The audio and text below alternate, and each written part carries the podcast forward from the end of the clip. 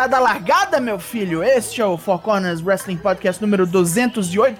Grandes expectativas. As minhas, então, estão lá no teto.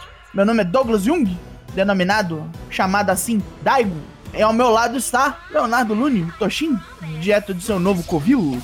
Novo Covil, de facto. Ainda com um pouquinho de equio, mas isso a gente resolve com o tempo. Boa noite, Daigo. Boa noite, Daina. Boa noite, chat. E fim de semana promete, né? Money the Bank. Falaremos sobre já hoje. E lá as outras pontas, lá longe, lá bem longe, onde o lugar tem um clima bizarro, vem Matheus Mosman, o Dana Black. Boa noite. Boa noite. Boa noite, pessoal. Como vão todos vocês? Agora vacinado.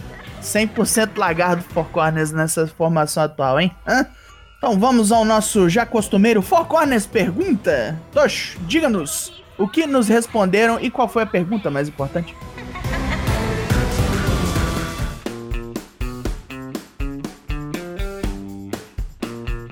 Semana passada, Four Corners pergunta, mandamos para nossa audiência. Qual a sua opinião sobre o Pro Wrestling utilizar Star Talent? que é Star Talent, Tocho? Star Talent, na real, são aquelas pessoas do mundo do entretenimento, é, celebridades, que vêm ao Pro Wrestling, possivelmente em grande sua grande maioria, para se elevar, para aparecer, para tomar o holofote. E responderam-nos.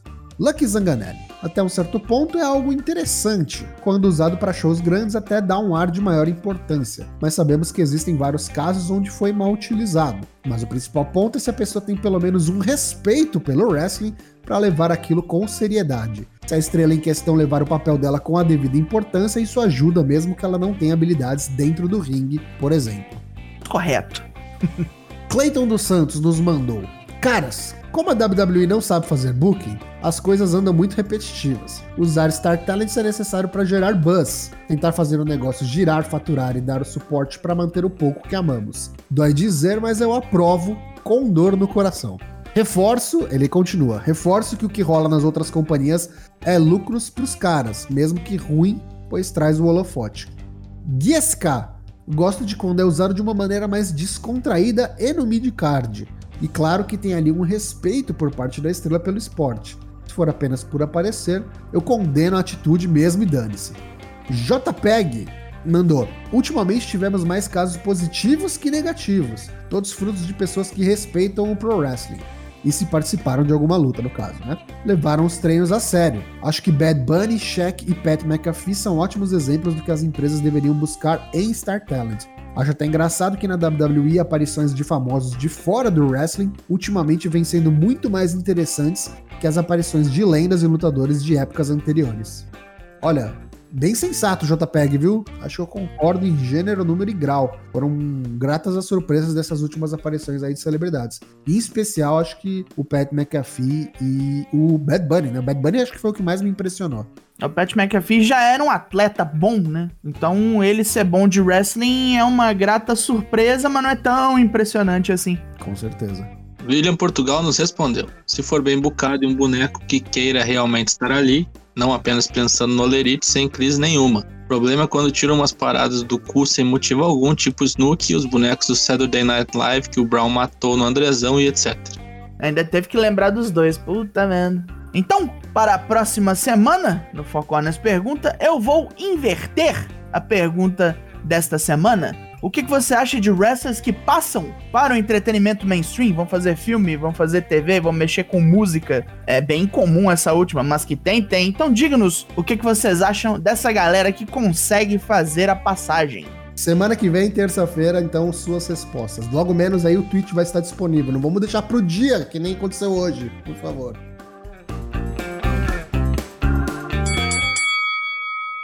Então vamos aí para a primeira parte do Corner Comenta, onde nós vamos ao Japão. Japan. Summer Struggle em Sapporo teve duas noites nesse final de semana. Começando pela primeira noite, o Desperado manteve o seu título junior ao vencer Taiji Shimori. E no main event da segunda noite tivemos Sanada campeão, minha gente. Pela segunda vez na história, Seiya Sanada vence um título na NJPW, fazendo dupla com o Tetsuya Naito. Venceram os Dangerous Tackers que não defenderam o seu título numa luta de quase 40 minutos. Eu não vi, mas a minha filha viu e disse que foi muito bom. Confesso que também não tive tempo ainda de ver essas duas noites do Summer Struggle, essas trocas de títulos. Preciso assistir, mas ouvi falar bem também. É, minha pergunta que fica: quando foi a última vez que Tetsuya Neto ganhou título de dupla no Japão, hein? Vou, vou até procurar aqui no, nos autos. Ó, estão falando aqui, Boizito falou, fazem 12 anos, ele falou. Tô tentando lembrar com quem que foi. 11 anos. Foi com o Yujiro Takahashi. É? Nó? Eu falei que o, o Sanada tinha ganho duas vezes o título, né? Na verdade é a terceira, só que é a segunda com outro parceiro, né? Uhum. Que é a terceira com o Ivo. Ibro. Só ganha dupla, se não sai nada, né? Ah, ele ganha trio também, né? E torneio que não vale nada, tipo World Tag. assim. O outro assunto do Corner Comenta é um pequeno papinho, mas muita gente tem falado disso aí nas dirt sheets de luta livre. Parece que teremos Sônia Deville no Money in the Bank. Vai acontecer alguma coisa sexta-feira agora? Vai voltar? Vai deixar de ser uma figura de autoridade? O que vai acontecer? Autoridade. Papinho, né? Papinho. Muito papinho. Assim, eu acho plenamente possível, porque fora. É o único slot, né? A única vaga faltando. A Money the Bank masculina fechou. E só tem essa última vaga para feminina, que é do SmackDown. Então, meio que sacramenta que ela, se voltar, vai ficar no SmackDown. Mas estão esquecendo de uma certa moça aí de cabelos azuis que fez, pon fez ponta, não, né? Fez participação em série da Disney Plus aí. Sasha Bancos, Money in the Bancos, não esqueçam. Outra de cabelo azul, né? Também tem a Mia Yim, né? E tem um É. monte de gente, um monte de menina aí que a gente vai falar, inclusive, no programa de hoje, que tá chegando, que pode ser que chegue em breve pro SmackDown. Não sei se já chega garantindo vaga, mas possibilidades existem, né? Qual que é a aposta de vocês? Eu acho que é Sasha Banks também. Pode ser Sasha Banks também. Porque, tipo, se a Bailey não vai tirar o título da, da Bianca Belé, Sasha Banks já tá na ponta, né? Se ela puder voltar também, não sabemos exatamente em que pé ela tá. Eu acho que a gente vai ser surpreendido, vai ser a Sônia mesmo. Eu não tenho tanta fé nisso, não. Até pelo, pela storyline, sabe? De ela tá tão envolvida com esse negócio da Liv Morgan, de, de anunciar as participantes, né? Ela mesma ia anunciar as participantes. Acho que vai chegar na sexta-feira ou no dia mesmo e falar: ó, e a última participante sou eu. Imagina. E aí, capaz até de ganhar, tipo, tirar da maleta da mão da Liv Morgan. Nossa, mas que revolta vai ser isso se isso acontecer. E eu não acharia ruim ela com a maleta, não, viu? Tu acha, Zé? Eu não acho que seria ruim, não. É uma boa maneira de voltar e já tacar ela no, no, no spotlight, né? Já tá direto na relevância. É, literalmente jogar ela no fogo, né? Então, quinta-feira a gente vai falar mais de Money in the Bank. Provavelmente, como a gente vai fazer aqui o bolão juntos, ainda não deve ter sido revelado esse último participante. Pode ser até que tenha uma, uma pergunta extra aí. Quem será a última participante do Money in the Bank feminino? Então já vai pensando aí pra colocar no bolão. Cara, mas tipo assim, é oito participantes no, no masculino, eles estão definindo assim, ok, oito participantes, mas nada impede de que Deus é as máquinas lá e vem, vem nove, né? Vê o Brock, né? Vê o Brock. Caralho. Sei lá, viu? Ou então o Brock mata alguém e entra no lugar, sei lá. Alguma coisa de bombástico eles vão ter que fazer nesse programa de sexta aí. Go.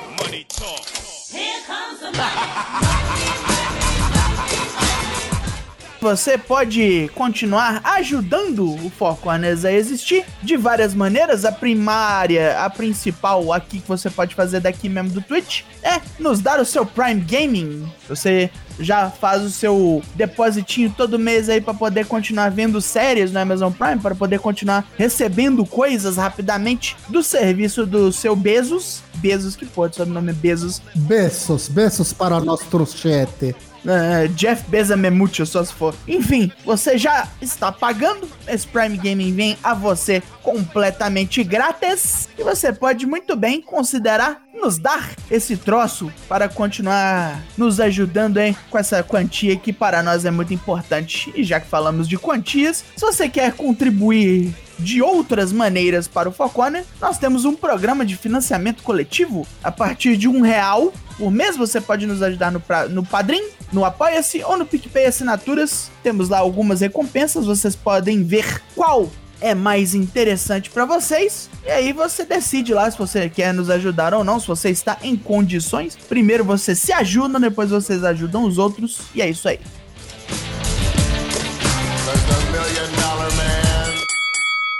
No AW Dynamite, que rola nesta quarta-feira, dia 14, a gente vai ter no Fighter Fest. Lembrando, né? São quatro semanas seguidas de especiais na AEW. A gente teve o Road Rager na semana passada. E agora, na noite 1 do Fighter Fest, a gente vai ter Penelope Ford contra Yuka Sakazaki, Matt Hardy contra Christian Cage, Brian Cage, o FTW Champion, colocando seu título em jogo contra Rick Starks, Absolute Rick Starks. Teremos também John Moxley contra Carl Anderson, e essa luta é válida pelo título dos Estados Unidos da New Japan, o IWGP United States Title. Vai vendo aí, hein? Também teremos é, Hangman Adam Page falando, provavelmente se pronunciando com relação ao seu provável desafio contra o Kenny Omega.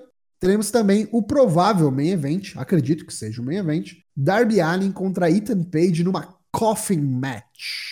Tudo isso quarta-feira, dia 14 de julho, a partir das 9 da noite, na TNT ou no seu stream bucaneiro. Ou na Fight, que não é stream bucaneiro.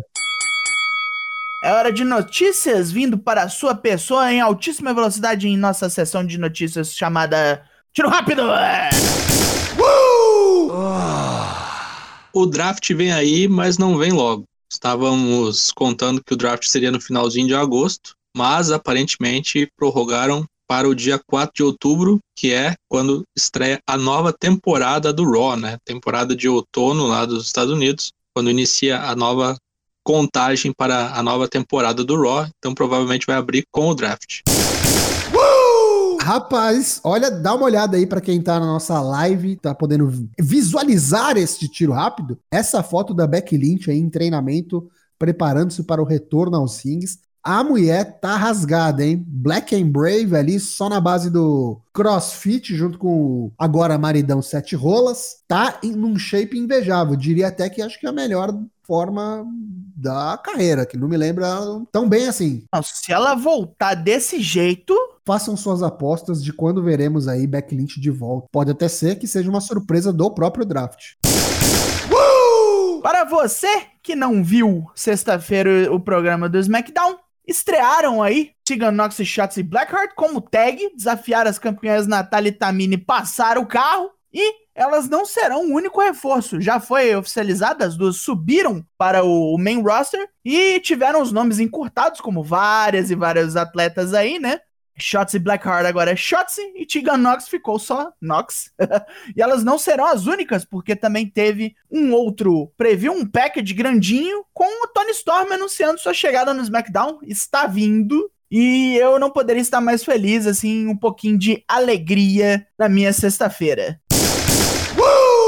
Morreu o Mr. Wonderful, o senhor maravilhoso Paul Orndorff. Né? Ele foi um dos precursores do WrestleMania, participou do primeiro WrestleMania, foi campeão de duplas da WCW, foi o campeão da TV também da WCW, um dos grandes baluartes do final dos anos 70, começo dos 80. Se foi na idade de 71 anos, ficam aqui as nossas condolências. Para você que assiste o Talking Smack toda sexta-feira depois do SmackDown, já deve ter notado que o Paul Heyman foi tirado do programa. A mudança é permanente, não é só coisa de uma semana. Não entendi o que, que aconteceu. O Dave Meltzer falou que ele simplesmente foi só tirado.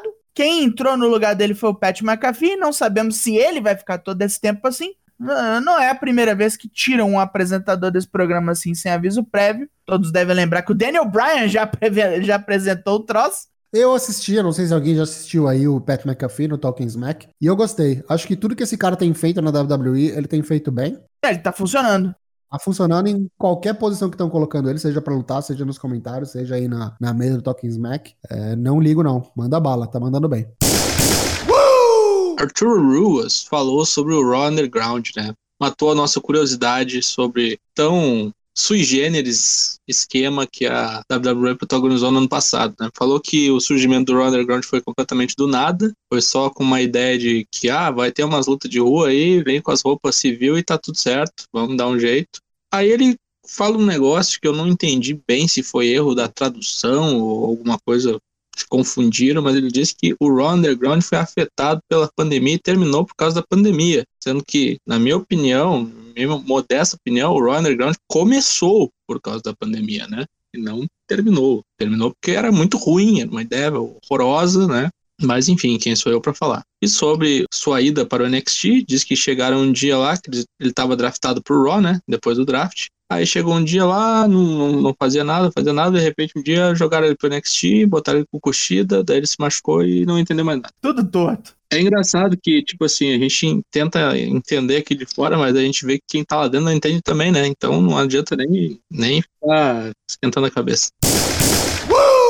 Seguindo com notícias de contratações na AEW, tem gente que tá na rua, tem gente que tá lá galgando e finalmente é reconhecido.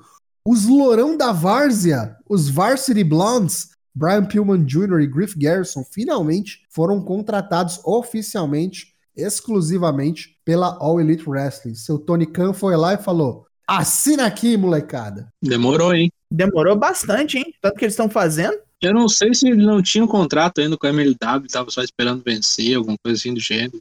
É, eu acho que isso é o caso do Pillman, do Griff Garrison, eu não sei. Mas acho que merecido. Gosto dos Lourão da Várzea. Merecem também uma oportunidade pelo título muito em breve aí. E segue, né? Segue sendo a melhor divisão de tags, acho que do Pro Wrestling Mundial, a AEW. Até agora sim. Gosto deles, gosto da, da Julia Hart, que virou a líder de torcida deles. Go- gosto do, do conjunto. Os lourão do colégio. A gente vinha levantando aí questões sobre onde Chelsea Green ia aparecer. Ela apareceu no Ring of Honor. Ela apareceu lá no Best in the World, na noite de domingo. Falou que ela queria lutar ali mesmo, mas a Comissão Atlética de Maryland não deixou. Então, em um mês, o pau vai comer, meu filho. Em um mês ela tá liberada pra lutar e ela quer a divisão feminina da Ring of Honor aos pés dela. E no próprio evento Best in the World, tivemos aí várias mudanças de título, aconteceram coisas. O bandido capotou o Rush, líder da facção Ingovernable, para ser o campeão da Ring of Honor agora pela primeira vez. Rush é, ficou 498 dias com esse título. Se isso é quanto à pandemia, jamais saberemos. Mas aí o bandido levou. Estreou essa guia nova que deixa muito da cara dele aparecendo. Parece o John Morrison pra caralho, essa merda. Parece mesmo. E eu acho que, que Rush é Isol Elite em breve, viu? Ô, louco. Enfim, o Jonathan Gresham e o Rhett Titles perderam os títulos pro Chris Dickinson e pro Homicide, a tag Violence Unlimited. E o Jonathan Gresham ainda teve que defender o, o cinturão Pure Championship dele contra o Mike Bennett, mas na segunda peidou, não conseguiu. E o título da TV do Ring of Honor, que era do Tony Deppen, foi perdido. Dragon Lee foi lá e passou o rodo. Temos mudanças aí, temos coisas interessantes. O EC3 capotou o Flip Gordon. Teve os Briscoes fazendo uma luta bizarra na. Depois da, daquela papagaiada que eles fizeram na fazenda, eles ganharam do Brian Johnson e do PJ Black. Foi, foi, foi muito estranha essa luta aí, mas o resto foi certinho e eles já anunciaram o próximo pay-per-view da companhia, que será o Death Before Dishonor em setembro. Já que o. Tony Khan não tá querendo oferecer contrato pro nosso querido César Bononi, ele vai fazer ali sua turnê, começar a aparecer nas federações índia ali, América fora, né? E foi confirmado que ele participará do GCW Homecoming, aí parte 2, que acontece no próximo dia 25 de julho, e enfrentará nada mais, nada menos que Chris Dickinson. Então, você aí que tá curioso para saber o que, que será do futuro do nosso querido V8, parte do Swingman e do. Como é que é o nome do outro grupo dele? Pretty Picture, estará então no GCW. Entre outras coisas que a gente vai ter nesse evento no dia 25, a gente vai ter Joey Janela contra o Atticus, Jonathan Gresham contra o Starboy, o Ruckus contra o Tankman e muito mais. Então fique ligado aí. É, brasileiro aparecendo na GCW, quem diria. Bom, vamos passar o card atualizado do Money in the Bank que ocorre nesse domingo e na quinta-feira a gente vai fazer o Bolão Mania, né? Bolau! Bom, na Money in the Bank feminina a gente vai ter Asuka contra Nick Ash, contra Alexa Bliss, contra Naomi, contra Zelina Vega, contra Liv Morgan, contra Natália e mais uma a anunciar. Hoje falamos aqui que pode ser Sonya Deville, assim como pode ser Sasha Banks, assim como pode ser qualquer uma, Dilma Rousseff, qualquer coisa, né? Enfim. Na Money in the Bank masculina, até o momento oito lutadores, caso nada ocorra, vão ser esses aqui. Riddle, Ricochet, John Morrison, Drew McIntyre, Big E, Kevin Owens, Shinsuke Nakamura e Seth Rollins. Todos garantiram suas vagas nos programas semanais. Pelo título do Raw feminino, teremos a Rhea Ripley defendendo contra a Charlotte. No título de duplas do Raw, teremos o AJ Styles e o Omos contra os Viking Raiders. Pelo título universal, teremos o Roman Reigns contra o Edge. E pelo título da WWE, Bob Lashley, puto da cara, brigou até com o MVP contra Kofi Kingston. Tudo isso domingo no Money in the Bank. Vale lembrar, Money in the Bank terá público. O pessoal deve vir com a faca nos dentes, surpresas estão prometidas pro evento. Fique ligado aí, domingueira, dia 18, Bolão Mania, quinta-feira.